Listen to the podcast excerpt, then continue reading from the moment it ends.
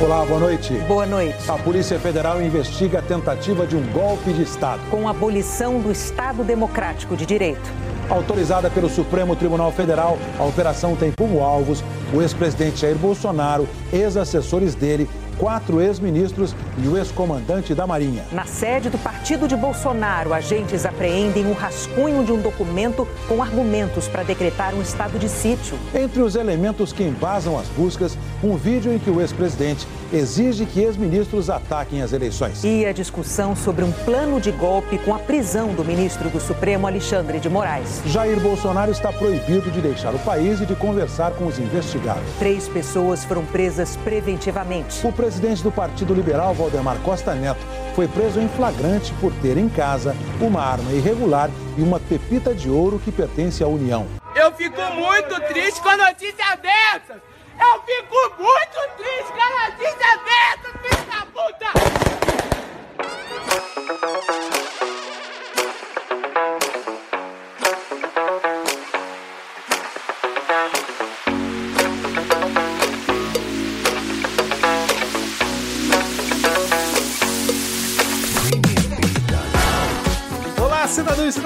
Cidadã, tudo bem? Eu sou Vitor Souza, falando diretamente do dia 8 de fevereiro de 2024. Está começando a sétima temporada do Midcast e a sexta temporada do Midcast Política, no ano em que esperamos que seja melhor que 2023, que seja o ano da prisão de Jair Bolsonaro, que seja o ano em que o Lira pare de encher o saco, mas a gente sabe que vai ser difícil, né? Aqui nós debatemos os fatos que ocorreram na última semana e que influenciaram no cenário da política nacional com muita informação, esperança e bom humor na medida do possível, mas não hoje, porque hoje é tema único. Vamos falar sobre o Bom Dia PF que ocorreu no dia de hoje, movimentou as redes sociais, o noticiário político. E hoje aqui comigo temos ele, o fã de azeitona, Rodrigo Hipólito. Tudo bem, Rodrigo? Cara, eu tava relaxando. Eu tava ali no pré-carnaval, eu tava com expectativa de sair no bloco, só voltar depois do carnaval. Então, mas tudo bem, a gente tem um motivo alegre hoje, né? A gente tem um motivo um pouco mais feliz. Então, vou dizer pra você, tá tudo bem, assim. É, um, é uma edição dourada do Midcast Política, uma edição de ouro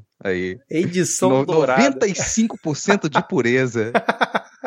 e a sexta temporada, a gente aqui juntos, hein, Rodrigo? Caramba, cara. Que momento, hein? Sexta temporada. É bodas de que isso aí? Tá aí, vou, vou procurar aqui depois quanto que é, seis anos. E você já ouviu a voz dela, que já está preparadíssima pra folia esse ano. Ana Raíssa, tudo bem, Ana? Já tava bem, né? Já tava assim, ó. Segundo ano de governo Lula, carnaval chegando. Agora, pode ficar melhor pode ficar melhor, mas já tá bom pra caralho. Excelente, Ana. Saudade que eu tava aqui de vocês. E ó, seis anos é bodas de açúcar ou bodas de perfume. Fica aqui a informação. E completando o nosso quarteto de hoje, temos a volta dela, que já está sonhando com a cama boxe do Jair, Juliana Melo. Tudo bem, Chu? Tudo ótimo, maravilhoso. Acordei com a de Ferrer me ligando. Maravilhoso. Melhor do que isso. Só dor disso. Ixi, que foi isso hoje? Isso é um sonho, estamos acordados, estamos dormindo. O que está acontecendo, Vitor? Exatamente, estão deixando a gente acreditar, né, cara? Bom, então agora, sem mais delongas, Rodrigo. Não, pera, pera, pera, que eu tenho uma ah, delonga, eu tenho uma delonga. Vai, diga. Eu tenho uma delonga. É porque aproveitar aqui a presença de Juliane, pô, é sexta temporada do Midcast Política, mas ah. é sétima temporada do Midcast, número 7, um número considerado importante, né? Um número mágico, um número significativo. Você sabe mais ou menos o que, que pode dizer pra gente, o que, que significa esse número 7 pra gente, Juliana? O número 7 é considerado o número de Deus. Maravilhoso. O número 7 é um número, como você disse, ele é um número mágico, ele fala muito. Vocês podem ver que em escrituras, no geral, tudo se resume a sete, né? Antes eram sete planetas, são sete pecados capitais, sete círculos do inferno. Um deles com certeza vai estar Jair, né? Mas a gente tem tudo em sete, principalmente ali no, no cristianismo. Mas é um número considerado sagrado. Você junta no, na, no tarô, você junta o três que é o número do crescimento, da celebração e do reconhecimento, com o número 4, que é o número perfeito para os matemáticos antigos. Então temos aí uma soma de sucesso. Então o 7 é o ano, é um ano maravilhoso para vocês. E no tarô, o 7 é o arcano maior do carro. Imprime velocidade e sucesso imediato. Olha que beleza. Acho que eu vou botar na abertura, então, a partir do próximo episódio, que será o nosso ano sagrado aqui, já que é o sétimo ano do Midcast, né, cara? Quem sabe será o ano sagrado Super também arraso. do governo Lula, né, cara? Maravigold. Agora sim, Rodrigo Hipólito, vamos lá, hein? Vamos ver se a gente não tá muito destreinado. Sem mais delongas, vamos iniciar o episódio com o bloco. Canta, Pepita!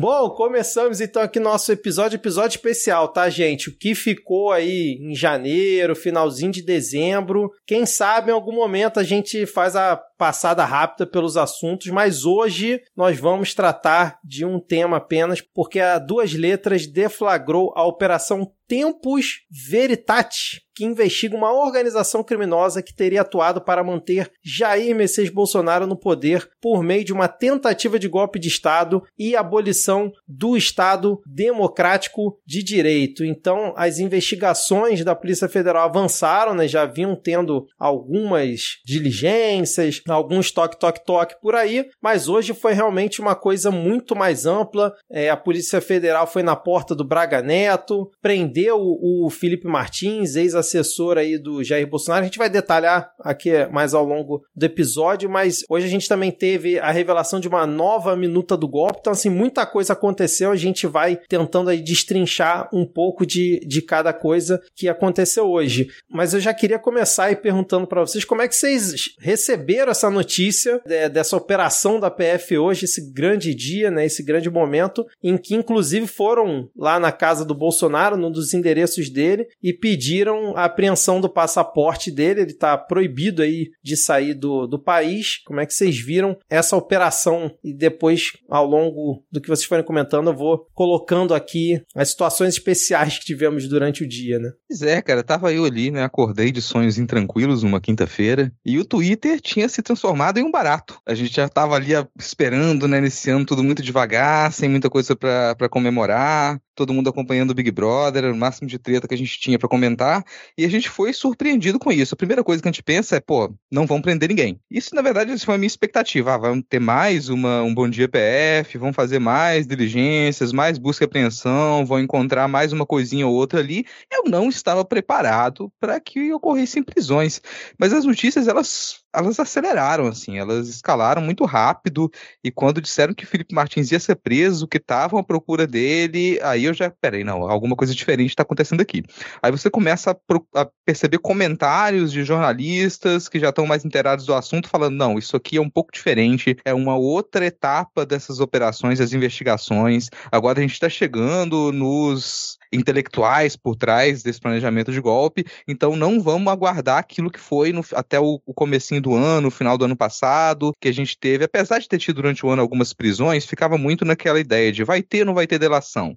A gente tem ou não tem aqui provas que elas determinam que essas pessoas que a gente canta a pedra, lá na CPI do golpe já cantava pedra, a gente precisa encontrar não só quem financiou, mas também quem foram os mandantes, quem foram os mentores intelectuais disso aqui. E a gente, claro, a gente já sabia quem foi. A gente já tem essa, essa coisa, essa narrativa muito organizada já desde antes da CPMI. A de Ferrer produziu ali, né, milhar de páginas sobre isso, 1.300 páginas explicando todo esse processo e os nomes já estavam lá cantados. Mas a gente passa o tempo, a gente perde um pouco da expectativa de que realmente vai acontecer. E hoje aconteceu.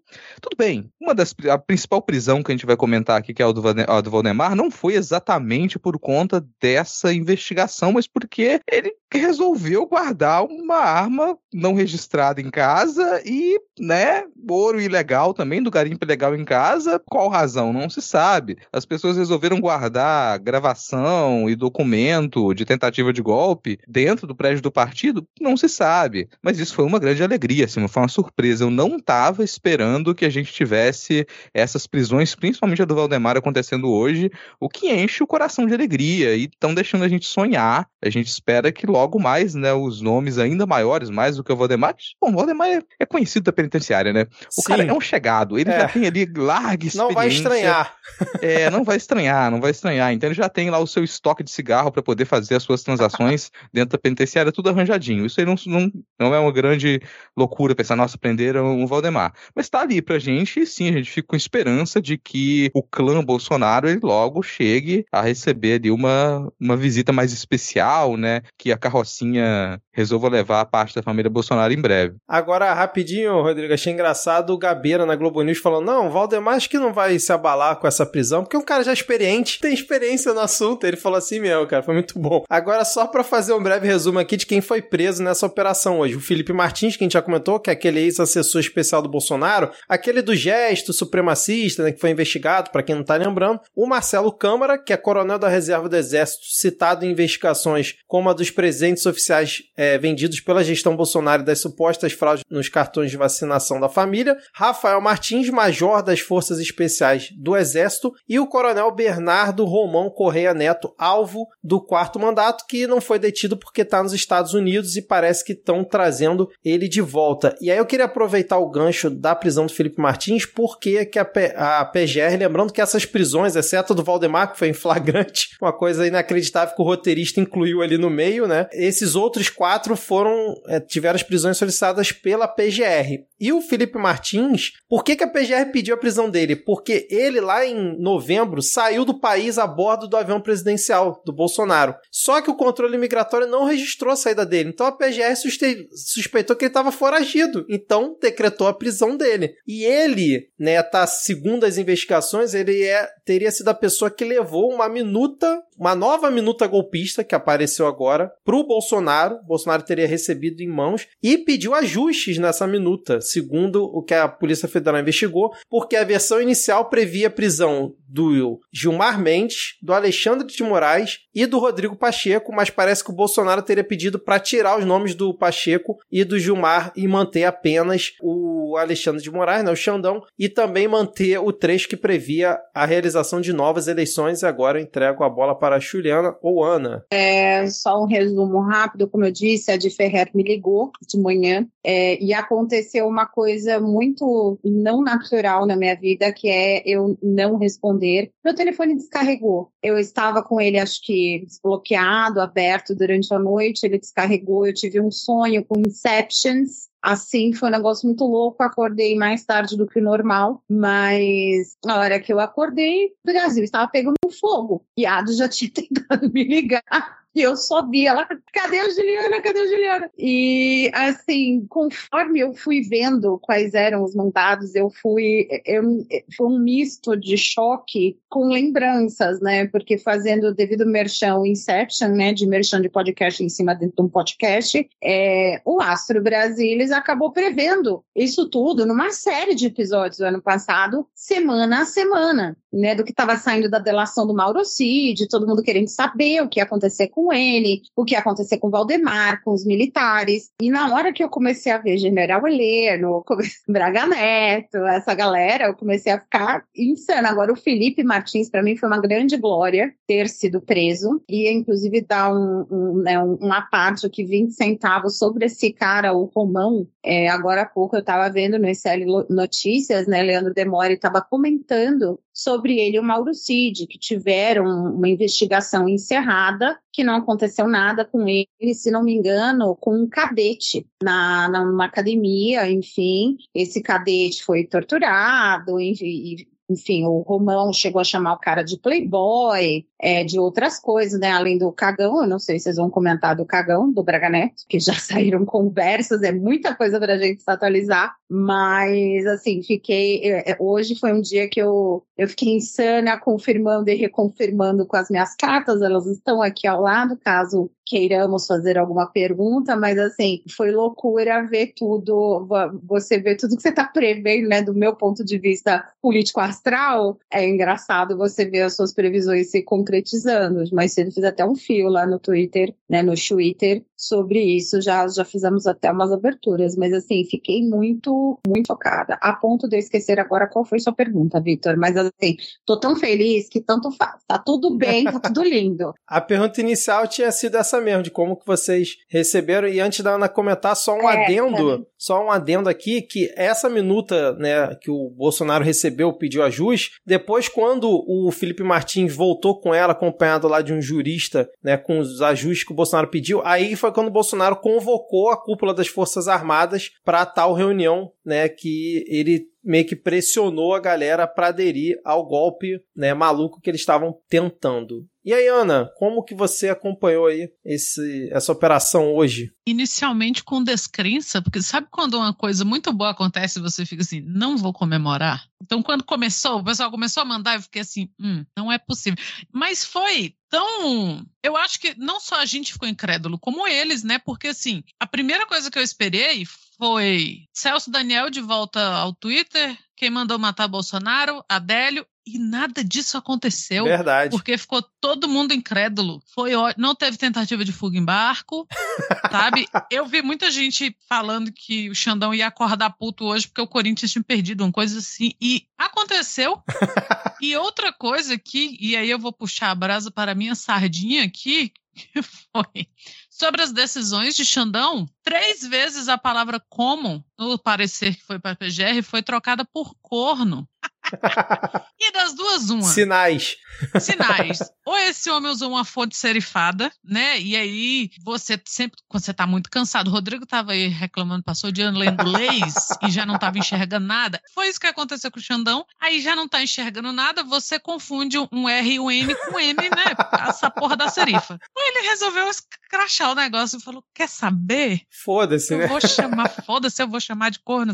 Então, foi o dia todo nessa, assim. E, e vinha uma coisa e vinha outra, e eu fiquei realmente impressionado deles não terem contra-atacado nessa, né? Do, de lançar uma cortina de fumaça.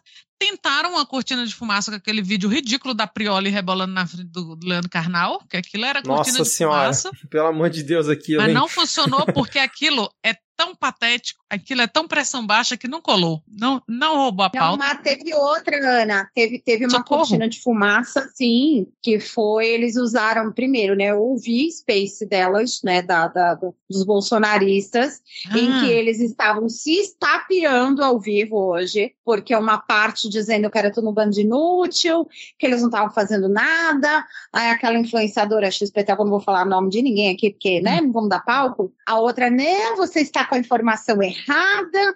E o menino tem que, dar, tem que se fuder mesmo, tem que ficar preso. Ninguém faz nada mesmo nessa porcaria, porque vai- o Bolsonaro vai ser preso. Aceitem, tipo, o, o, o apoiador. Olha aí, hein? revoltado. Mas a cortina de fumaça foi eles chamarem a operação de hoje de efeito São Sebastião, porque Júlia Zanata, Eduardo Bolsonaro, todos eles. Foi um post assim, vocês podem olhar nas redes de todos eles. Hum, Ah, ontem Bolsonaro fez sucesso. em- gente, desculpa, os habitantes de São Sebastião adoram a cidade. São fucking Sebastião. Ele estava comemorando que as pessoas foram ver ele em São fucking Sebastião, é, dizendo que a popularidade dele agora, o PT está com medo, a esquerda está com medo da popularidade de Bolsonaro em São Sebastião. E por isso hoje o Xandão fez a operação. Então só Caralho. queria fazer esse complemento, Ninja. Cara, faz muito mais sentido o Xandão ter acordado puto por causa do Corinthians do que isso aí. Não, eu imagino não o Xandão, eu imagino o Xandão redigindo, cara. O Xandão redigindo aquilo lá. E, pô, é claro que saiu um corno, porque ele devia estar redigindo e falando, porra, caralho, caralho, Corno. porra, corno, calabreso, porra, caralho. coisa- Aí saiu. Será, será que hoje é aquele dia que o Xandão senta né, na sua poltrona de frente pra TV com o J, esperando a abertura do JN com seu bourbon ali do lado, né? Sua capa Certeza. preta.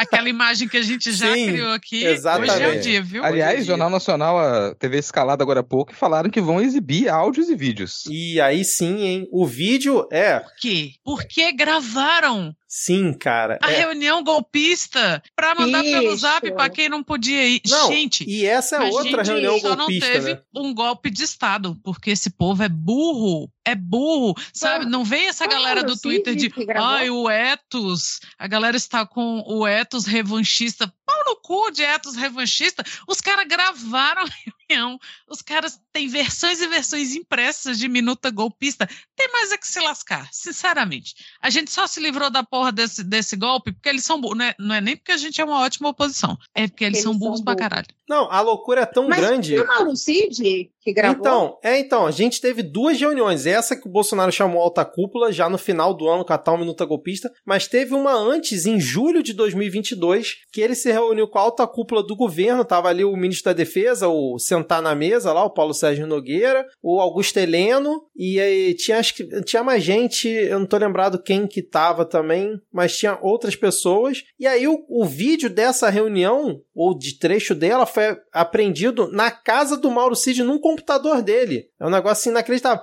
E nessa reunião, parece que o Bolsonaro eh, já estava pressionando a galera a começar a propagar mais fake news sobre o sistema eleitoral, atacar mais o TSE, e o Paulo Sérgio Nogueira eh, concordou. Então, assim, é uma coisa inacreditável. Nessa época ainda não se falava de minuta golpista, porque ainda estava em julho, mas parece que o Bolsonaro na reunião comenta, acho que o Lula vai ganhar mesmo, porque as pesquisas estão mostrando isso, Isso- e se tiver esse trecho, sério. É, é um Ô, negócio bicho, maravilhoso. Aí, É só- ó, é pra, pra seguidor do Jair que não- eu não acredito em pesquisa. Até ele acredita. Aí nessa Não, reunião parece que o Gil- né? Alguém comentou hoje também, o Twitter hoje estava maravilhoso, Ah, mas alguém comentou, né, que ele guardou essa reunião porque se dá certo, vira documentário, se dá errado, vira prova para ele enfiar no rabo do Bolsonaro. Ah, Eu acho que ele gravou mais pensando assim, porra, depois a gente vai assistir isso aqui, dar altas risadas, a gente vai se divertir assistindo todo esse nosso plano maquiavélico, ou isso que a Chu falou, cara. Ó, se der Cara, merda, pode ser, já tem pode aqui. ser. Eu confio nessa, nessa hipótese da Juliana, mas assim, tem outra coisa também, cara. O pessoal canta muito a ideia de que, ah, isso aí é o senso de impunidade, eles acreditavam que não seriam pegos. Mas tem um outro lado. Se você se envolve com esse tipo de organização criminosa, você fica tenso, cara. Perceba que a galera que vai gravar isso, muitas vezes é a galera que fica, pô, eu preciso de alguma coisa aqui pra me segurar, porque se esse povo resolver se voltar contra mim depois, eu preciso ter alguma garantia. Eu preciso ter alguma coisa pra colocar na mesa e falar: opa, peraí, eu sou alguém que precisa ser mantido vivo. Porque se algo acontecer comigo, eu tenho provas contra todos vocês e isso vai ser exposto. Então, claro, tem um lado burro nessa história, muito burro? Tem. E o lado burro nem sempre é de quem tá gravando. O lado burro é de quem tá encabeçando essas reuniões e que não se certifica de que não tá sendo gravado. Quem grava vai querer se precaver, cara. Isso é real, assim. Pensa em você, pensa em você. Você que tá nos ouvindo, você entra num esquemão desse e você sabe que todo mundo ali tem poder pra te matar e matar sua família. E você entrou naquela e você não sabe mais como sair. O que, que tu faz agora? Uma das poucas alternativas é essa. Ah, eu vou constituir provas aqui que elas vão servir de garantias depois, caso eu seja preso, de eu não morrer na cadeia, porque peraí, se essa pessoa morrer, a gente tá fudido porque as provas vão sair. Se a gente resolver ferrar essa pessoa de propósito também. Então é um jeito de você angariar poder. E algumas dessas pessoas, como é o caso do Mauro Cid, foi preso e ficou lá. E lembrem da tensão quando o Mauro Cid foi preso nos primeiros meses, que é o que, que vai acontecer, o que, que esse passarinho vai cantar. E a quantidade de visita que ele, que a galera que foi presa recebia, é muita visita. Porque todo mundo trancado. Porque com certeza sabiam que essa galera gravou coisas, que essa galera segurou documento. Então eles não iam jogar isso fora porque era a segurança deles também. Eu acho pouco provável que você encontre provas dessa magnitude na residência da- dos cabeças, por exemplo. Mas não surpreenderia, não. Não me surpreenderia. Mas eu acho mais pouco provável. Agora, a quantidade de pessoas que eles envolveram nisso é muito grande, cara. E é claro, não ia dar certo, por tudo que a gente já comentou aqui durante esses últimos anos, não ia dar certo esse golpe. Eles mesmos implodiram a possibilidade deles darem um golpe, interno e externamente, mas eles envolveram pessoas demais também. Quanto mais gente você envolve nesses esquemas, maior a possibilidade de vazar alguma coisa. Então, mesmo uma pessoa que não teve envolvimento tão prioritário nisso, que não estava lá na frente, mas que, que participou de uma outra reunião, que foi consultado, serviu de consultor para escrever minuta, tipo o padre de Osasco, cara. Sim. Tu sai chamando gente à torta e à direito para é. poder consultar e falar: então, a gente tá pensando em dar um golpe, o que, que você acha desse documento aqui? É. Não, deixa que eu te envio pro WhatsApp, segura a onda aí, toma aqui. Cara, essa galera toda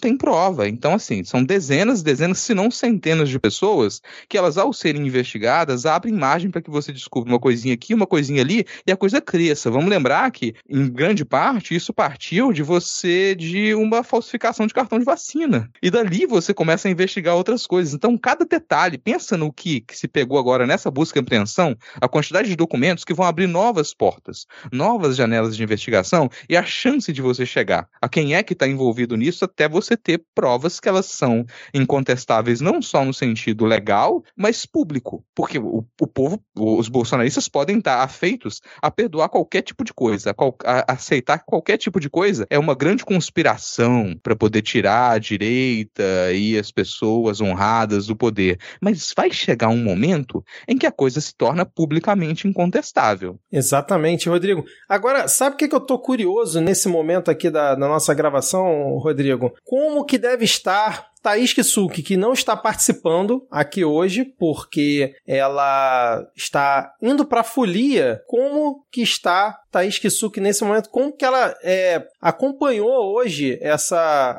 operação? Será que se a gente incluir ela aqui na chamada, a gente consegue trocar uma ideia com ela aqui rapidinho, só para ela dar um alô aqui para os ouvintes, para não ficarem com saudade? Vou... A nossa diretora do bloco de carnaval, Muriçocas Ex do Miramar. Exatamente, exatamente. Ah, ela foi pro, ela foi pro bloco, como é que chama? É Leila Germano que deu o nome, é a papuda que pariu.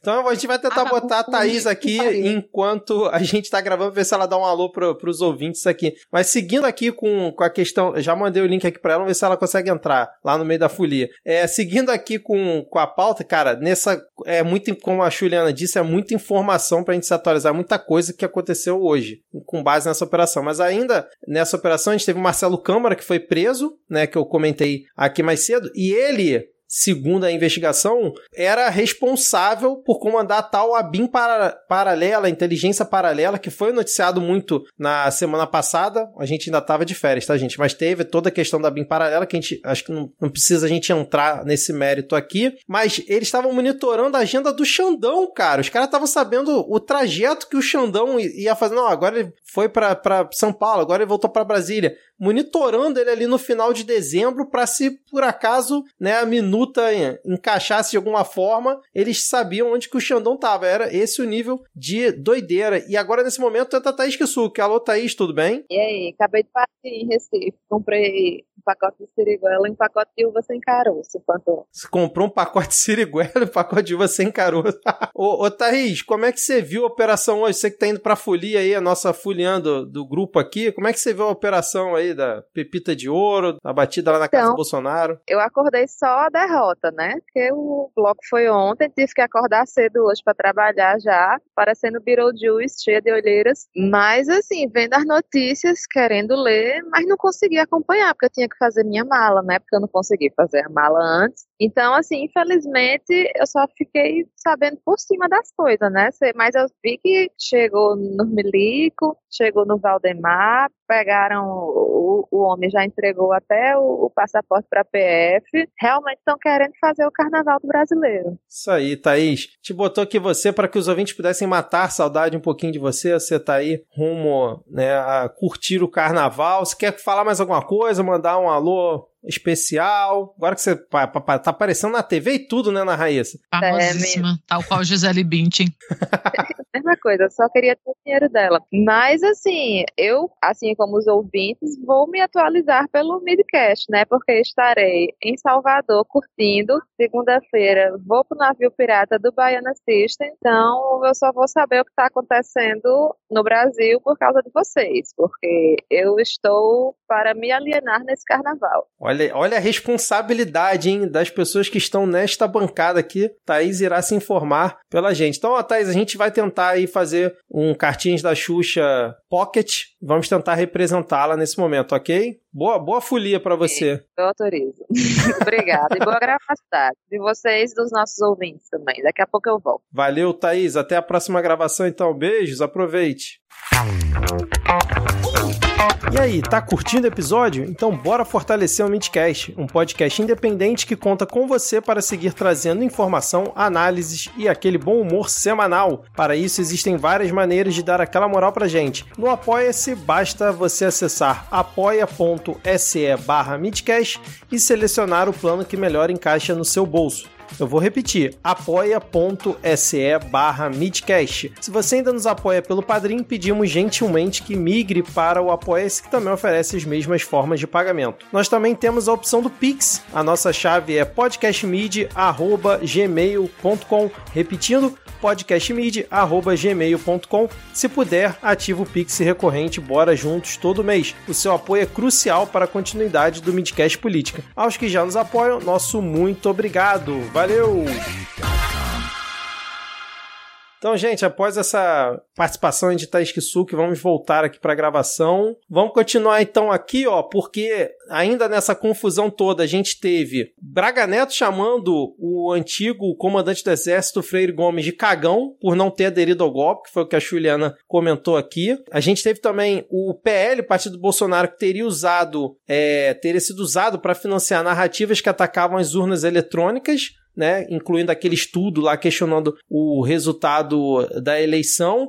Aí, a, segundo a Polícia Federal, a gente tem essa organização criminosa, que já dá para chamar de organização criminosa, segundo a PF, né, dividida ali em cinco eixos. Um seria para os ataques virtuais a opositores, o outro para ataques às instituições, STF, TSE, o outro que tentou formular a tentativa de golpe, um outro com ataques às vacinas contra a Covid e um outro grupo que usou a estrutura do Estado para obter vantagens, como foi, por exemplo, o caso das joias. Então, assim, como o Rodrigo muito bem pontuou, aquela situação do cartão de vacinação é o que tá meio que puxando esse fio todo, né? A gente comentou aqui em episódios do ano passado que aquela coisa que parecia boa poderia né, acabar se tornando algo muito maior, que é o que a gente está vendo aqui. A gente teve uma outra situação em que um major do exército teria pedido 100 mil reais para o Mauro Cid ajudar na organização dos atos em Brasília, né? Em uma das mensagens que está lá no inquérito, ou, inclusive falam que é, não, é o pessoal do agro que está bancando. Então, assim, cara, foi muita coisa. Mas, assim, para mim, o ápice do, do, roteirista do Brasil foi a prisão do Valdemar com uma arma ilegal, né? Que a gente já comentou, e 39 gramas de pepita, uma pepita de ouro, né? E o cara está preso nesse momento sem direito à fiança,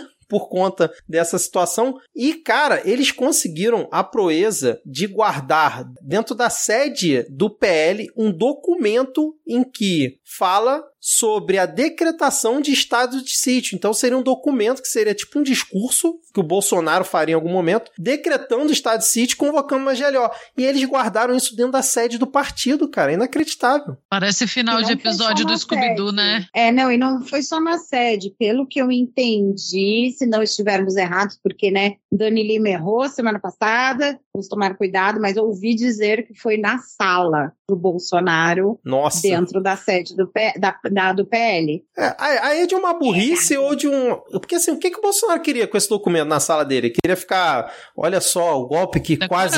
Que, quase olha, fiz. É, olha o discurso que eu quase tive coragem de fazer.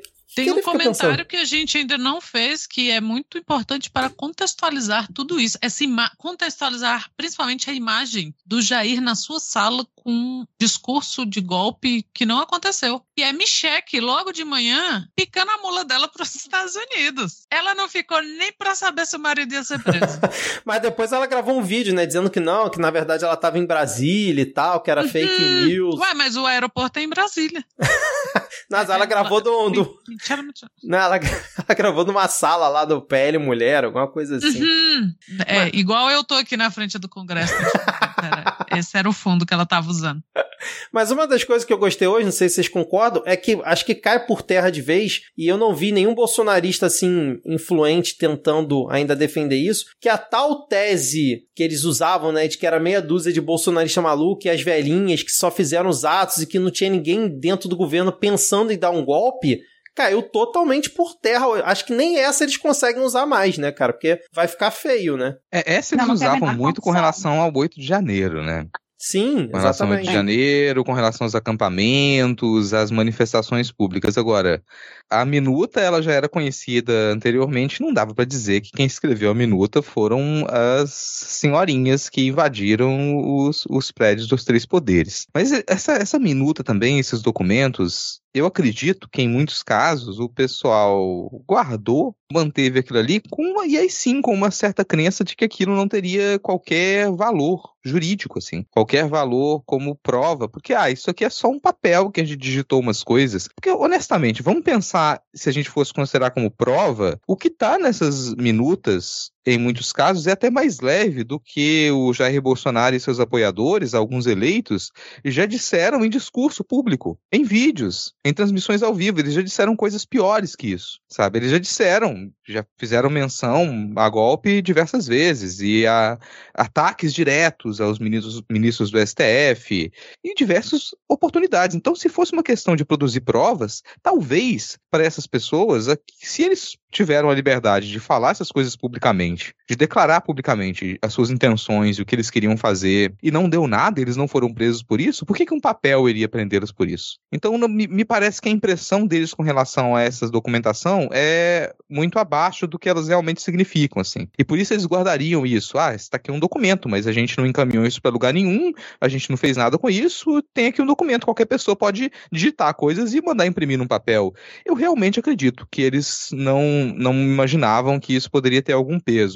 A redação, se Mas... você pega a redação dessa, dessas minutas, e isso para mim é uma coisa agora que nessa, nessa nova fase das operações torna a coisa um pouco mais é, interessante pra gente é a indicação e a comprovação da, que o Jair Bolsonaro participou dessa composição das minutas, que ele ajudou a editar isso, que ele não só tinha conhecimento da existência dessas minutas, como ele participou dessas reuniões e ele disse: é assim que tem que ser, é isso aqui que tem que entrar, é isso aqui que tem que sair. Então ele mandava. Não é mais dizer que, nossa, os funcionários dele, as pessoas tentaram fazer um golpe, mas ele não tinha conhecimento, ele não estava envolvendo, ele não assinou nada. Não, agora não interessa se ele assinou ou não. Comprova-se que ele estava presente, que ele tinha conhecimento dessa organização para um golpe e que ele auxiliou na redação dessas minutas com uma intenção bem explícita de dar um golpe de Estado, de se manter no poder. Isso para mim é, é, a parte nova, assim, que a gente não tinha antes. Aquela dificuldade que a gente sempre tem. A como é que a gente vincula diretamente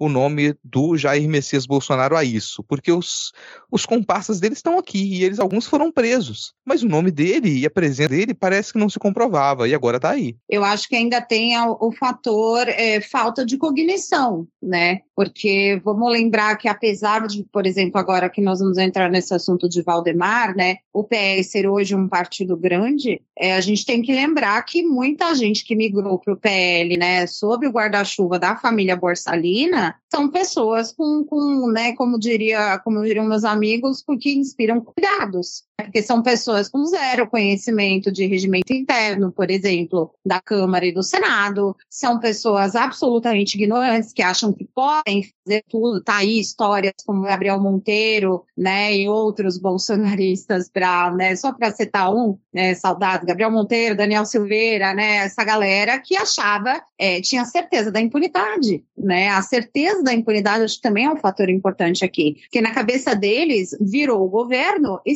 esquece-se tudo que a gente fez e vamos para frente. Só que aconteceu 8 de janeiro. É, só que Alexandre de Moraes estava ali nesses documentos como o único a ser preso. E eu sou capaz de apostar dinheiro que eles estavam pensando em fazer algum tipo de outra estripulia com o cara. Do tipo, decapitar a careca dele e, e, jogar bola com ela ao vivo, sabe? Assim, é, é, é, o nível do que eles estavam planejando é, de novo, a nossa sorte que são pessoas rasas, são pessoas com falta de cognição, com falta de vitamina, não tomaram cartilagem de tubarão quando eram menores, não tomaram biotônico fontura, tem a, a, a cabecinha, o, o Lé não liga com o CRE. Tá aí a Carla Zambelli, gente, que não, não deixa nenhum de nós aqui mentir o nível de Carla Zambelli de postarem né, um comentário no próprio tweet, força e muita força, e não perceber. Então, assim, eu acho que tem essas duas coisas. Fora que, assim, ele, o bolsonarismo, ele não entende a coisa da prevaricação, né? Porque se você tem uma minuta de golpe, você tem um corpo militar, porque hoje se ouviu muito isso, né? Os militares estão desconfortáveis, né? Com a,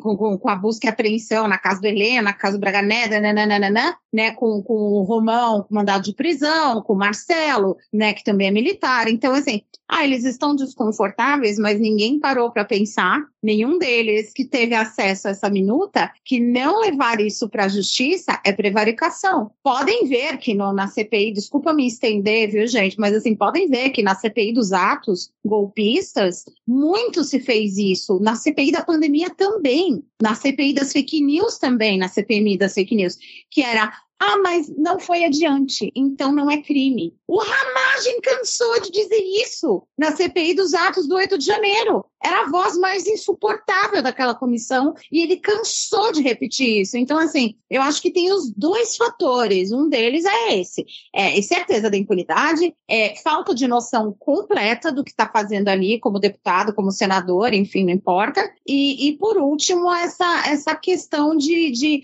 não ter ideia do que é prevaricação, do que é atentar contra o Estado Democrático de Direito, porque se não aconteceu, como é que eles vão ser punidos se não aconteceu? O golpe não aconteceu. A narrativa deles é essa desde o ano passado. A Juliana falou aí do, né, que a, já estavam planejando prender o Xandão, mas sabem que eles estavam planejando não prender Arthur Lira. Mas será por quê? Curioso, né, menina? Curioso, ainda mais um cara chato daquele? Quem não teria a, a chance de prender Arthur Lira por motivos de chatice? Imagina Aliás, outros. ele já se manifestou? Não vi, cara. O Pacheco Falado soltou uma se- nota rápida, né? Dizendo que é meia dúzia de, de gente aí que tentou atos absurdos, pipipi, popopó, mas o Lira eu não vi, não. Porque não tá tendo sessão da Câmara hoje, né? Pra que que ele vai se manifestar? Tá É. nada, já deve estar socado, sabe-se lá em que cruzeiro.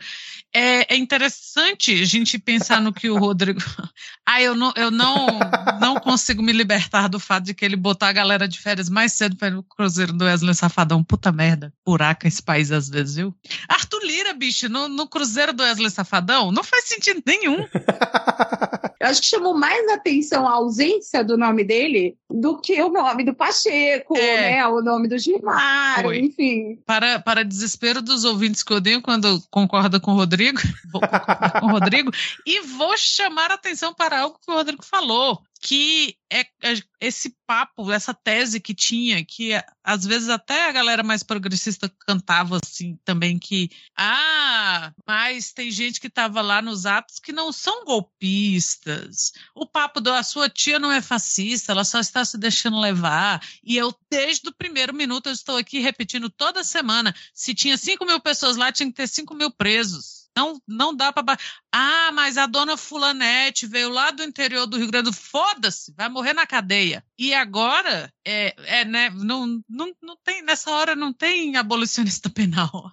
A porra, a sua avó. É, é pra gente parar o campo progressista ou os progressistas de Twitter pararem de dar bola para esse tipo de coisa, sabe?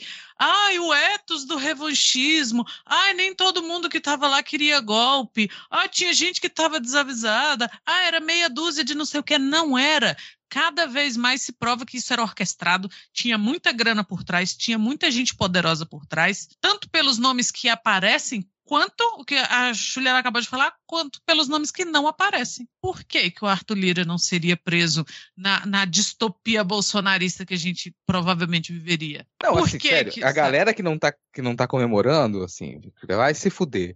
Tu não ia comemorar a morte de Margaret Thatcher? Não ia, não? Sabe? Ah, nossa, peraí, Tal- a gente, a gente qual a galera Pinochet, tu não vai pá Os cortejamentos. Cara, você tem que comemorar, meu amigo. Se tu não comemora esse tipo de coisa, é muito esquisito. É no mínimo muito esquisito. Tu não vai ganhar. Não vai ganhar o Nobel de Poliana. Não tem esse Nobel lá. Nobel Não de tem Nobel Poliana. de Poliana. Não tem, cara. Então, assim, a gente passou. A galera esquece. Pensa na merda que a gente passou nesses últimos oito anos aí, sabe? Os últimos oito anos, os últimos e os quatro anos do governo Bolsonaro, principalmente. A galera tá esquecendo 700 mil mortos? Tá esquecendo disso? Você esqueceu que a gente matou centenas de milhares aí de pessoas no Brasil por conta dessa desgraça desse governo? Você tá esquecendo isso? Você tá esquecendo qual era a intenção desse pessoal? De eliminar, de limar qualquer pensamento progressista, qualquer pensamento de esquerda? Você tá esquecendo qual é a, posição desse pessoal com relação a pessoas LGBTQIA+. Você tá esquecendo qual é o posicionamento dessas pessoas com relação a quilombolas, com relação a, a TI indígena? Você lembra o que esse pessoal queria fazer com indígenas? Dizimar o restante da população indígena do país? Você lembra o que esse pessoal ainda continua a fazer com relação à vacinação? Eles continuam a querer que as pessoas morram de doenças, continuam a propagar discurso anti-vacina até hoje. Tá esquecendo disso? Você esqueceu que tipo de gente que a gente está lidando? A gente tem sim que comemorar. Qualquer encruzilhada na qual a gente se encontra, a gente falar aqui existe uma possibilidade dessas pessoas não só pagarem pelos seus erros, como servirem de exemplo para que esse tipo de discurso caia por terra. Para que talvez na próxima década a gente consiga recuperar um pouquinho da dignidade discursiva que a gente tinha antes deles aparecerem, antes dessa ascensão da extrema-direita, para que a gente consiga trabalhar com política de modo um pouquinho mais racional. É com esse tipo de esperança, no fim das contas, não é, nossa, a gente vai passar agora por uma revolução e o Brasil vai se tornar um país comunista. Amigo, não é disso que a gente está falando. A gente está falando da gente reconquistar o mínimo de dignidade no discurso político, que a gente consiga debater temas sérios, que a gente consiga sair desse buraco, desse lamaçal no qual a gente se envolveu nesses últimos anos. É muito, assim, é horrível a gente pensar com o que a gente teve que lutar o que a gente teve que colocar em pauta desde a eleição do Bolsonaro. Então, a cada momento Rodrigo. que eles são condenados, a gente tem que comemorar, porque é, é, um pingo, não é a grande melhora, mas é um pingo de esperança de que a gente possa dar os primeiros passos para reconstruir o cenário político brasileiro, que ainda está muito frágil. A gente pensa na situação do Arthur Lira, que a gente falou agora. O Arthur Lira, ele é um refúgio de tudo isso. E a gente ainda não sabe como lidar com ele. Para poder lidar com o Arthur Lira, que a gente reclama tanto e tem que conseguir tirar o poder da mão dele, para isso a gente tem que dar esses passos. A gente tem que descredibilizar o discurso da extrema-direita. E para descredibilizar o discurso da extrema-direita, a gente tem que demonstrar que eles são o pior que já brotou nessa terra. A gente tem que condenar esse pessoal, colocar eles na cadeia e falar: daí você não vai sair. E quem resolver apoiar esse tipo de coisa vai se ferrar junto. Não, e rapidinho, Juliano, semana passada o Arthur Lira estava ameaçando o governo, né? E só algumas atualizações aqui. A tal reunião que parece que está gravada no computador do Cid, de julho, estava presente Bolsonaro, Anderson Torres, Augusto Heleno, Paulo Sérgio Nogueira, Mário Fernandes e o Braga Neto. E aquela tal, aquele tal documento que anunciaria um decreto de, da decretação de estado de sítio estava realmente na sala do Bolsonaro, Juliano, segundo a informação aqui do G1 e eu confesso que ainda não consigo entender por que, o cara guardou isso. Porra, prenderam milhares de pessoas no 8 de janeiro. Não é possível, era só pra, por ego, sei lá, cara. Eu não consigo ainda entender pra que o cara guardou isso. Mas enfim, vai lá, Juliana. Não, é só complementando, porque também se esqueceu de que as pessoas da esquerda e do campo progressista ficou com medo em 2018, quando ouviu o Bolsonaro falar vamos metralhar a petralhada, né? É, tem a Zanatti Zanata, que não tem vergonha nenhuma de usar uma camiseta com Lula, né, é, é, sendo alvejado. Quer dizer, é, é são coisas que agora, eu, assim, gente, temos que pensar na parte positiva, porque eu acho que o Rodrigo está muito negativo, né? Pelo menos agora, Rodrigo, a gente tem todo mundo do mesmo lado sobre direitos humanos para a população carcerária, né? Porque agora até o, né, o senador Girão, vários deles agora são né, pró-população carcerária. Eles estão preocupados com a marmita dos presos, né? eles estão preocupados com as condições da tiazinha que cagou lá no STF. Eles estão preocupados com essas pessoas. Imagina que coisa maravilhosa. Os direitos humanos agora são pautas da extrema-direita também. Os direitos humanos agora é uma pauta da extrema-direita. Que onde já se viu, né? A dona Fátima de Tubarão ter que agora cagar num vaso sanitário comunitário, né? Ter que tomar banho gelado. Tadinha dona Fátima. Tô passada, vocês não estão? Eu acho que você tem que pensar um pouco mais positivo, Rodrigo. Você tá muito negativo. E o, o eu tava pensando aqui, né? Muita gente tava falando, ah, o passarinho cantou, né? O Mauro Cid. Só que, na verdade, pelo que foi divulgado hoje, o que aconteceu foi que parte do que né, baseou a operação, né, a investigação da PF, foi o que foi encontrado no celular dele. Inclusive, tinham várias mensagens apagadas, né? Que ele trocando ideia com, com o Felipe Martins. E aí, tipo assim, não é que eu, ao que tudo indica, ainda não é a questão da delação do Mauro Cid que ele tenha falado tudo. Muita coisa foi pego ali, né? O fio foi pego do celular. Agora o que eu fico na dúvida é com o Felipe Martins preso, se ele vai cantar ou se com ou com o que pegaram ali de equipamento, né? Se a gente vai ter alguma coisa que possa puxar um outro fio do novelo, mas que o Bolsonaro está muito perto de realmente é, ser colocado, né, fazer um PowerPoint, né, ele no centro, na, na bola do centro ali, todo mundo conectado a ele tá cada vez mais perto e assim, com materialidade, porque a gente sabe que ele tá no centro de tudo, né? Isso aí pra gente é muito óbvio, mas pra PF, pra PGR, né, conseguirem demonstrar isso, eles precisam de materialidade, uma materialidade ah, quem tá nos maior, ouvindo, né? por favor, assim, agora um pedido muito sério, gente, façam esse PowerPoint, por favor. Eu quero PowerPoint Bolsonaro no meio, Ah, assim, jet ski, joias, faca, tudo apontando pra ele lá no meio. Por favor, alguém Garimpo faça isso. Não, a Globo News hoje fez o, um da mesa, né? Tinha umas cadeirinhas em- com uma mesa e a carinha de cada um que participou da reunião. Um negócio tosco, mas que ficou maravilhoso. E eu acho que tem uma coisa também, né? O óbvio aqui, né? Nós, eu vou falar o óbvio, o passaporte dele ser apreendido já é sinal, né? Porque passaporte apreendido é risco de fuga, risco de fuga é porque estão pensando em botar o rapaz no cilindró. E eu vejo muita gente, né? Claro, pelo amor de Deus, eu falo isso com, né? Com devido respeito devida vênia, no sentido de, de eu tenho até um receio, né, que as pessoas endeusam muito o Xandão, a gente brinca muito, faz muito meme com o Xandão, como já foi feito na época da Lava Jato, e eu tenho muito uma sensação de que o Alexandre de Moraes não quer ser comparado a Sérgio Moro. Eu falo isso várias vezes. Ah, tá demorando, né? Ele prorrogou o inquérito das milícias digitais, que é a origem, inclusive, dessa operação, pelo que eu entendi do documento de um milhão de páginas da decisão dele. É 133, se eu não me engano, né? Mas assim, é, vocês, a gente tem que lembrar que para você colocar, você pedir uma preventiva do Bolsonaro, você pode ter uma questão muito séria aí. Você tá cheio de maluco armado agora, né? Tá aí o Valdemar até com uma ilegal e foi parar na vai dormir na cadeia. E assim, você tem essa questão de você não.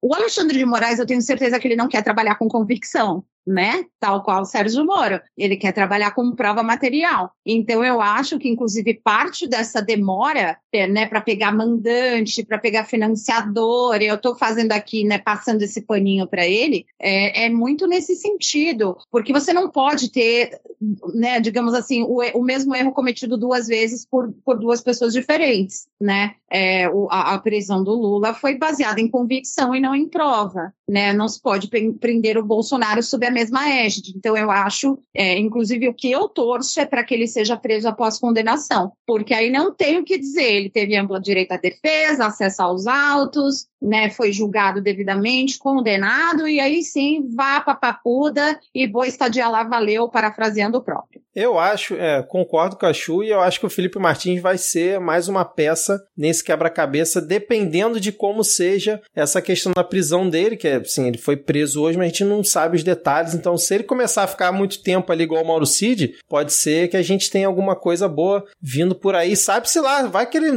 guardou um vídeo também no computador, né, igual o Mauro Cid, aí eu tô vendo aqui o, a pepita de ouro do, do, do Valdemar, né, que a Polícia Federal é, já analisou, ela tem 39 gramas, com teor aproximado de 91,76 de ouro contido e valeria aproximadamente 11.687 reais. E sobre a origem, diz o laudo que as características da pepita de ouro mineral, tais como o alto teor de ouro, textura, granulometria e a sua composição química mineral, indicam que se trata de produto aurífero primário proveniente de retirada direta da jazida, sem processamento típico de atividade de garimpagem. Fecha aspas, Rodrigo. Então é pepita de ouro do Valdemar, vem lá do garimpo, cara. É, traduzindo, garimpo é legal, gente, porque senão você teria a marca de, da procedência, né? Uhum. E ela não teria a aparência que ela tem, ela teria Sim. sido processada. E isso aí, pra mim, é uma das coisas mais engraçadas dessa história toda. Porque, assim, arma, pô, a gente já sabe, essa galera guarda a arma torta direito, então isso não me surpreende. Mas é, isso aí foi encontrado com ele no hotel. O cara, ele tá ali, guardando uma pepita de ouro com ele no hotel. Ele disse: ah, alguém me deu isso. Mas, amigo, assim, tipo, tu não tá nem em casa, tu anda por aí com uma pepita de ouro, não foi processado. O que, que você pretende fazer? Que, que tipo de comércio, que tipo de negócio você tá pretendendo fazer com essa pepita de ouro, assim? Isso é muito louco, cara. E considerando a relação que esse pessoal tem com garimpo ilegal, eu acho a coisa mais interessante, mais Uhum. significativa ainda. Aí o pessoal tá falando, pô, parece pouco ouro e tal, né? Só uma pepitazinha. Pô, primeiro que 11 mil e poucos reais. Segundo que foda-se, é crime. Ele tá lá com um, né? Inclusive, nem tem ilegal, foi fiança, né? processado, Não tem fiança pra isso. É crime ponto final. E depois que, porra, a galera é pega pra é roubar réu celular. né? A galera pega roubar celular e fica preso, sacou? Vai lá, alguém roubou o celular na rua e fica preso. Vale bem menos do que essa bebida de ouro dele aí. Sabe? É uma rede para poder chegar essa bebida de ouro nele. Você tem uma rede de bilionária no garimpo ilegal. Então, por isso que é um, que é um crime muito sério também. Não é como alguém roubando qualquer coisa por aí. Não. Para isso chegar até ele, ele tá na ponta de um esquema muito maior de garimpo ilegal. Esquema muito maior. Então, as possibilidades que você tem para poder vincular ele a isso ou fazer novas investigações para entender como que essa pepita de ouro chegou até ele, elas são muito grandes, elas são muito interessantes de se fazer. A gente já comentou isso aqui em diversos outros momentos, que na medida em que você encontra uma coisinha ou outra aqui, até o caso das joias, a possibilidade de que você vincule isso à lavagem de dinheiro do garimpo ilegal é muito grande, dadas as ligações que eles têm. E isso é importante de se ficar de olho assim, mas ao mesmo tempo eu não acredito que o Valdemar ele vai ficar preso tanto tempo assim não, tá? Não acho que é o caso. Mesmo que ah, que esse caso da Pepita não tenha fiança e tudo mais, eu ainda acredito na possibilidade de que ah, ele foi preso agora, mas que logo você consiga um recurso para que ele seja liberado. É, mas o, quais as consequências disso é outra sai. história. Até amanhã ele sai. É, primeiro, essa galera gosta de uma joia hein, passada. E eu queria ser uma mosca para ver a cara da mulher do Valdemar. na hora que ela Ê, Valdemar. mais essa prisão. Ai, Valdemar, né? Meu Deus, essa mulher, ela foi profética. Exatamente. E a gente ainda teve aquele coronel do exército que desmaiou quando a PF bateu na porta, né, cara? Isso aí foi maravilhoso também. Braço forte, perna bamba. Bicho, sério, sério, o cara desmaiou. E ele era de algum grupo de operações psicológicas, sim, uma coisa Sim, assim. é, do ba- líder, do, realmente, roteirista do Brasil tá de sacanagem. Ele é líder do batalhão de operações psicológicas do Exército em Goiânia. Mas vocês esperam o quê? Que o, che- o ministro da Saúde, que era chefe de logística, mandou vacina pro lugar errado. Sim, Gente, é. pelo amor de Deus. Os caras que estavam controlando lista de quem estava tendo, né, de quem estava adquirindo arma, não sabiam fazer um Excel. Eles controlavam por escrito, no papel, na mão. Eu brinco e eu repito todas as vezes. Se a Guiana entrar em, em- em guerra com a gente, a gente vira Guiana do Sul, a gente vira Venezuela do Sul, a Bolívia do Sul, sabe? O Chile do Leste. Pô, é uma piada, é um- o nível da piada é, é- é tão engraçado que chega a perder a graça, né? Você olha, você acha que tem que ficar pedindo desculpa pelo exército que você tem. Gente, é sério, é- é- quem, quem vier, nós vira do sul, do leste, do norte, é, nós vamos ser anexados, porque não tem nem arsenal para guerra. E essas são as cabeças estratégicas das forças militares desse país. Cara, é um negócio bizarro. Não, pra mim essas situações só mostram que assim, a única logística que parece que eles organizaram direito foi do acampamento golpista, né? Ali tava tudo organizado, tu via as imagens, cada um fazendo os seus deveres, chegando suprimento, abastecendo todo mundo, depois foram organizadinhos lá pra quebrar tudo. Inclusive essa questão de quebrar, né? Parece que teve uma reunião de um desses aliados do Bolsonaro com aqueles com aquele, aquele grupo é, especial lá do exército, como é que é? O Capa Preta, sei lá, como é que é o nome lá do... Como é que é o nome, gente? É, não sei o que, pre, kids pretos. Kits pretos, exatamente. Parece que tem lá a confirmação é, dessa reunião. E eu acho que também tem que parar, a gente ainda pro, pro final do episódio, tem que parar esse negócio da imprensa. Hoje eu vi muito na Globo News isso, né? Ah, não, porque como é que pode? Um general quatro estrelas chamando outro de cagão, um general quatro estrelas fazendo isso. E, e cadê os militares legalistas? Porque não pode ser só militar legalista né, que vê a coisa, não compactua, mas não faz nada. E aí, e toda hora falando, não, mas você é um general quatro estrelas, como é que pode? Cara, tem que parar com isso, esse mito do general quatro estrelas. A gente tá vendo que o general quatro estrelas só faz merda. Então, quando o general quatro estrelas, em alguma notícia, né, tá fazendo merda, é assim, é o normal, tem que falar assim, ó, e olha lá, tinha que ser um general quatro estrelas, né? É, não, não é como se, se o exército tivesse uma postura ilibada. É exatamente. E agora, oh meu Deus, fulano é fora da curva. Todos eles são fora da curva. Começando que não devia nem existir, né? Toda vez eu vou falar isso. Não devia nem existir. É uma piada caríssima. É um bando de paspalho, sabe? E, e o que a gente vive repetindo aqui: inteligência militar é uma contradição em termos. Isso não existe. Olha isso aí. O cara não aguentou uma batida na porta e desmaiou. Não é te falar, ter- esse, esse mito, eu assim, eu honestamente, eu não sei a, a extensão desse mito, assim. Porque eu, pelo menos, fui criado com a perspectiva de que militar é paspalho. A piada de que militar tá lá pra, pra pintar meio fio, ela é tão antiga que você fica, cara, peraí. Aí saíram aquelas pesquisas de nossa, a instituição militar é a mais confiável do Brasil, e a gente logo se questionava, onde é que fizeram essas pesquisas? Onde é que fizeram? Onde é que fizeram eu, quando era Porque, criança. É, normalmente as pessoas isso. que a gente conhecia, sempre que falavam que, ah, nossa, militares, idolatravam militares, normalmente era alguém que já vinha de família militar, alguém que tinha alguma relação com isso, ou era a pessoa considerada otária pela galera. Não, mas eu digo a, Não, a imprensa, a imprensa hoje em dia era ainda fica era com que- isso. É, mas assim, é, isso pra mim, isso é essa percepção dos militares ainda, mesmo que a gente pegue dentro da extrema-direita e do bolsonarismo, núcleo duro, é, eu ainda não acredito que eles têm tanta é confiança nos construído à militares, força, não. Sabia? É meio construído à força, é uma coisa meio, meio cópia de americano. Porque não tem. Cara, eu sempre eu vim de família assim, do interior, do sertão, do caralho. E não tinha isso. O que rolava era assim: se você não estudar, você vai ter que entrar pro exército. Era esse tipo de coisa. Era o, a piada em casa e nos vizinhos de que policial, até policial, policial militar não sabia ler. Sabe? Essa, essa ideia mais, eu acho que é mais recente de que existiria uma inteligência militar, que o militarismo ou o militar no Brasil seria um profissional de ponta. Muito Isso, preparado. eu acho que isso é meio decalque de alguma coisa, sabe? De filme americano, sei lá. Porque eles não são bem preparados e eles não têm. a- população não tem essa visão da, da- do, do EMA que eles chamam, né? Que é Exército Marinha Aeronáutica. Não tem, sabe? Aí agora compraram esse decalque mal feito e fica tudo, ah, porque é militar. Ah, porra, pelo amor, ba- bate o pé no chão. Faz piada de, de pintar meio fio na frente de um deles pra você ver se não chora. Ah, E assim, eu, eu não acredito que nem dentro do núcleo bolsonarista é, é isso, porque se você prestar atenção, é, eles não têm receio nenhum. O pessoal que estava nos acampamentos e tal, não tinha receio nenhum de xingar os militares na medida em que eles não faziam o que as pessoas queriam. assim, Exato. de se frustrar e, e sair xingando eles em vídeo, sem medo nenhum. Ao mesmo tempo, as pessoas em quem eles teriam em mais alta conta, eles seguravam a onda muito tempo para xingar. Então, xingar a família Bolsonaro, xingar os políticos de extrema direita que eles idolatravam, até hoje eles não xingam, até hoje eles continuam idolatrando esse pessoal. Agora, os militares, meu amigo, a partir do momento em que eles viram que, peraí, eles não abriram a porta dos quartéis para receber a gente, eles não estão aqui descaradamente, nossa, pô, eles não deram o golpe ainda, começou a pulular vídeo do pessoal falando que o exército era cagão. Então isso foi de menos, até dentro do próprio exército. A galera queria dar golpe, na medida em que os outros não davam, começou a se ofender internamente. Pra mim, esse mito, ele é só na imprensa mesmo. É, a imagem que tem que Ah, prevalecer é a do Sargento Pincel, cara. Não, e teve o Mumo hoje, né? Teve Mumo. Múcio, que contou tudo, né? Dedurou para eles ontem já a operação Nossa, antes dela absurdo isso.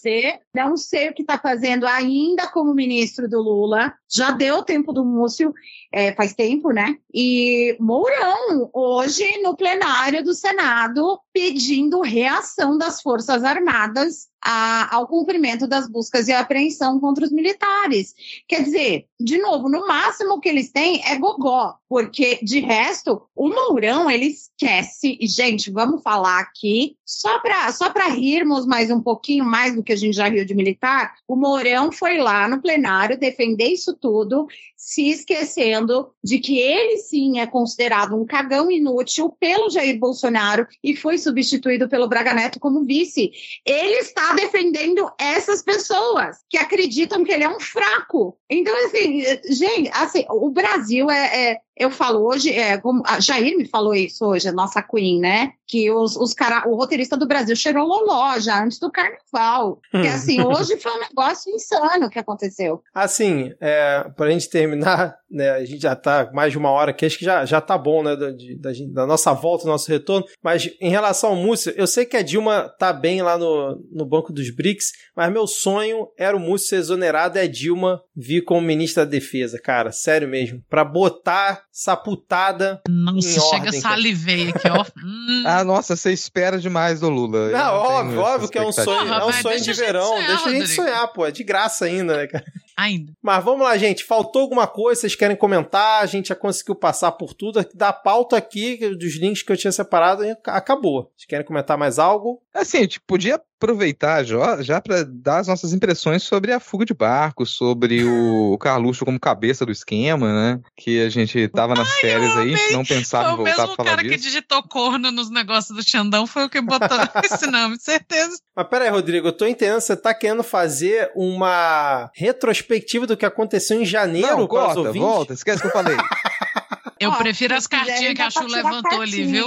É, vocês querem umas cartinhas pra finalizar? Claro. A Bora, então, Chu, retrospectiva de notícia passada do Rodrigo. Finaliza antes da gente pu- chamar as cartinhas da Xuxa e aí depois a gente. Te... Tá, vamos ver quais as energias para as próximas semanas aí. Quais as energias para as próximas semanas? Uma em relação à operação mesmo? É, Do em relação à operação, dela. se isso vai surtir frutos imediatos, se a gente vai ter que esperar muito ainda pelas as conclusões, por novas cabeças. Teremos outras Já pepitas. saiu a chave. É, já saiu a chave aqui, ó, 33, João 833, hein, ó. A chave significa que mais segredos serão desvendados Olha aí, ó. nas próximas semanas, que mais mais duas aqui. Já achei que era a chave de, ó, hashtag. Os lírios, os lírios aqui também tá falando de é, é um rei de espadas. Tá falando muito de diligência, gente, e muito de justiça sendo feita. Que mais? Mais Ô, uma é de uma no última. Ministério da Defesa. Agora falando em justiça, o Lewandowski, hein? Só lembrei que falou justiça, lembrei do Lewandowski. Pô, leves. A gente tem também aqui o navio que tá falando aí de alguém dando, dando fora, pode ter sido já a própria MiCast, vamos lembrar disso. E o fundo de deck as nuvens. Temos mais é, atrapalhações aí para acontecer dessa turminha muito louca que está aí na oposição do governo. Ó, mas eu gostei da cara da chave, gente. Gostei. Vem mais, vem mais. Gostei dessa sequência, Chu. Expectativas foram criadas. Lembrando que a gente volta depois do carnaval. Próxima semana não tem episódio, obviamente, porque semana de carnaval. Então a gente volta aí na outra, né, Rodrigo? A outra semana é quando? A semana ali do. Ah, números, esquece números. É, cara. Depois na- do carnaval a gente volta. Na, na penúltima Se realmente semana. aí, ó, essa, e a gente tá nessa expectativa, né? Vamos ter essa concretização de novos segredos sendo revelados. Se cabeças do esquema forem presos, forem detidos. Não que a gente vai fazer outro episódio, mas de repente a gente lança um vídeo tomando cerveja no bloco, comemorando, alguma coisa assim. né? Exatamente. Então vamos agora aqui para as nossas cartinhas da Xuxa, né, que a gente sempre aqui menciona os apoiadores né, da nossa categoria lá no Apoia-se, né, da categoria Cartinhas da Xuxa. Inclusive fica aqui o agradecimento ao aumento no número de apoiadores no Apoia-se, mesmo durante as nossas férias. Um abraço aí para todos os ouvintes que continuaram apoiando e acreditando que realmente a gente ia voltar, hein? Olha aí, ó. Muito obrigado a todos. Então fica aqui o agradecimento especial ao Elisnei Menezes, a Liane do Espírito Santo, Eduardo Vasconcelos, Gabriel Pires, Rene Barcelos, Daniel Ribeiro e Paulo Felipe Cousani. Muito obrigado pelo apoio especial de vocês. Hoje não está a Thaís aqui na Cartinhas da Xuxa, mas fica aqui a menção. E eu li o sobrenome aqui da Liane do Espírito Santo e lembrei do Garnier, né? Que ele também foi alvo da operação, o ex-comandante da Marinha, que ele falou que estava sozinho em casa, só eu e o Espírito Santo, porque minha esposa está viajando. Aí eu pensei, porra, ele tem um. informação nisso. Eu pe- Cara, eu juro Ok. que quando a Daniela Lima tava lendo, eu pensei assim, porra, ele tem um cachorro chamado Espírito Santo. Que estranho. Aí depois na sequência, ele fala, né, não, só Jesus ou Deus para nos proteger e tal, do que está acontecendo no país. Aí eu falei, porra, é outro Espírito Santo, agora entendi. É o original. É muito impressionada de você não ter pensado no Espírito Santo. Cara. Isso aí é muita explicação numa frase só, velho. cara, é Isso aí é, é o medo muita da mulher olhar coisa. e falar assim: quem é que tava com esse filho da puta aí? Não, opa, opa, só eu e o, o Espírito Cara, Santo. é aquela história do avião, né? O avião tá caindo, o cara tá se travando de medo todinho, aí é que ele pensa em Deus. Pô, o cara fala, não, eu tava sozinho em casa, a esposa tá viajando, você que tava com o pet dele, o- o Espírito Santo. O Espírito Santo. Ai, meu Deus do céu, cara, que Isso aí, podcast Deus. mais anticristão que você vai ouvir essa semana. Cristianismo foi com Deus nessa. Que, é, porra, o nome do cachorro. da- E que certeza era um poodle. Nossa, certeza, bicho. Desculpa aí aos Eu tô mais ouvintes cristãos. pragueada. Desculpa aí os ouvintes cristãos, não, não foi intencional, mas eu precisava fazer esse registro aqui. Bom, é isso então, gente. Esse podcast foi apresentado por Vitor Souza, Rodrigo Hipólito, Ana Raíssa e Juliana Mello. Edição de Victor Souza. As nossas redes sociais são arroba podcastmid lá no Instagram e no Twitter e arroba midcast é, lá no Blue Sky. Tem também o nosso canal do WhatsApp, que tá link aí na descrição para você receber alguns informes que durante as férias não teve nenhum, mas a partir de agora a gente voltando aos poucos teremos novas informações. Querem deixar as redes sociais de vocês antes da gente encerrar aqui? Eu tô no Twitter como arroba Lama, então vão lá me seguir também. Tô no Blue Sky, só essas duas no Blue Sky, Rodrigo Hipólito, procurem, vocês me encontram. Nas duas redes, Ana Raíssa, tudo junto com dois N's, dois R's e dois S's. O meu são muitas, então em todas elas, arroba Astro Brasilis, vocês me acham mais fácil. E ouçam Astro Brasilis, né? Sempre bom esse lembrete aqui. Então valeu, gente, valeu ouvinte e até depois do carnaval. Abraços, tchau, tchau. Valeu!